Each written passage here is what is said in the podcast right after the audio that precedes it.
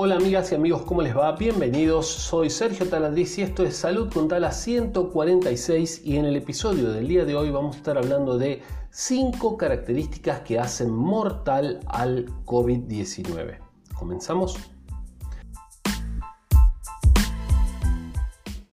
Bueno, por empezar habría que decir a la COVID-19. Recuerden que es la COVID y no el COVID porque es un acrónimo de Coronavirus Disease 2019, eh, ¿sí? Entonces es la enfermedad del eh, coronavirus, por lo tanto es la COVID. Correctamente, pero se puede decir de las dos maneras. Bueno, rápidamente, cinco características que la hacen tan mortal. ¿Por qué es tan mortal y tan peligroso este virus y por qué se ha difundido tanto? Bueno, los asintomáticos podrían contagiar la enfermedad. Todavía no está del todo claro esto, pero los asintomáticos podrían contagiar la enfermedad. De hecho, se dice que contagian la enfermedad, pero se entiende que los que padecen sintomatología ya de COVID-19 los que tienen los síntomas y signos de la enfermedad, por ejemplo fiebre, en el caso de las personas más jóvenes, eh, dolor de cabeza, bueno, y, y todas las cuestiones de la COVID contagian mucho más.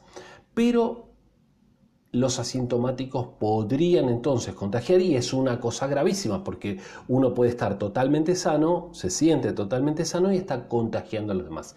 Este virus es brillante, te permite tener una auténtica fábrica viral en tu nariz y sentirte completamente bien, dice acá en la nota que saben que siempre en todos los podcasts la nota está acá abajo o las notas para que ustedes puedan verla chequearla o si quieren aprender un poquito más, que ahí este, tal vez me salté alguna parte cuando, cuando se las comento. ¿sí? Los síntomas aparecen tarde, ¿sí? Ese es otro de los problemas porque nos enfermamos y, tarda varios días en aparecer la enfermedad y mientras tanto empezamos a contagiar. ¿sí? Es una táctica evolutiva realmente brillante porque no te metes en la cama de inmediato, sino que sales por ahí, te diviertes, dice acá otro, otro testimonio. Eh, entonces, bueno, eh, es, es tremendo por eso. ¿sí? Otras enfermedades directamente nos mandan a la cama. Y está bárbaro porque en la cama estamos aislados. Esta no, esta nos eh, enferma y salimos a contagiar.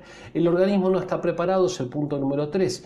Con otros virus como que podemos comparar eh, al coronavirus a este coronavirus, como la H1N1 o gripe porcina de 2009, er, era parecido a otras cepas con las cuales el organismo había estado en contacto y entonces podía em, pelearla un poco más, estaba, digamos, eh, más cerca el cuerpo, el sistema defensivo de eh, atacarlo porque conocía, digamos, era como que conocía parientes, conocía a otros parientes parecidos y entonces podía defenderse, pero en este caso no es muy diferente y actúa de forma muy diferente a otros coronavirus, entonces eh, no, tenemos defensas. Eh, bueno, la cuarta es que es particularmente peligroso en personas mayores y esto es muy interesante porque dice el sistema inmunológico tiene que hacer, y tiene que ver con lo anterior también, mucha prueba y error, mucho ensayo y error para ver si lo puede matar o no.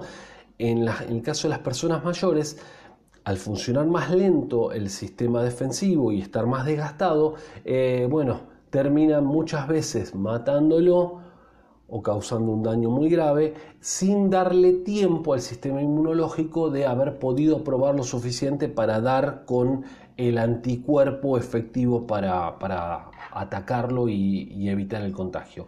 Y por último, tiene un comportamiento difícil de predecir. Este es el quinto punto. Y dice, se comporta diferente de cualquier otra enfermedad viral. Además, no solo mata a las células en las cuales entra el virus, sino que se fusiona con otros componentes del organismo y estos empiezan a funcionar mal. Eh, como en el corazón, que ya hablamos en otros episodios, les pido que vayan y, los miren o los escuchen, eh, con el tema también del, sistema cardiovascular, el sistema eh, venas, arterias, donde se producen coágulos, se producen trombosis. Donde hay pérdida de la capacidad respiratoria, donde afecta también, por ejemplo, al, sistema nervioso, produciendo esta neblina mental, esto del envejecimiento prematuro del cerebro. Por supuesto no es en todos los casos, pero en muchos casos se verifica. Así que bueno, estas son las cinco características que hacen a este virus tan mortal.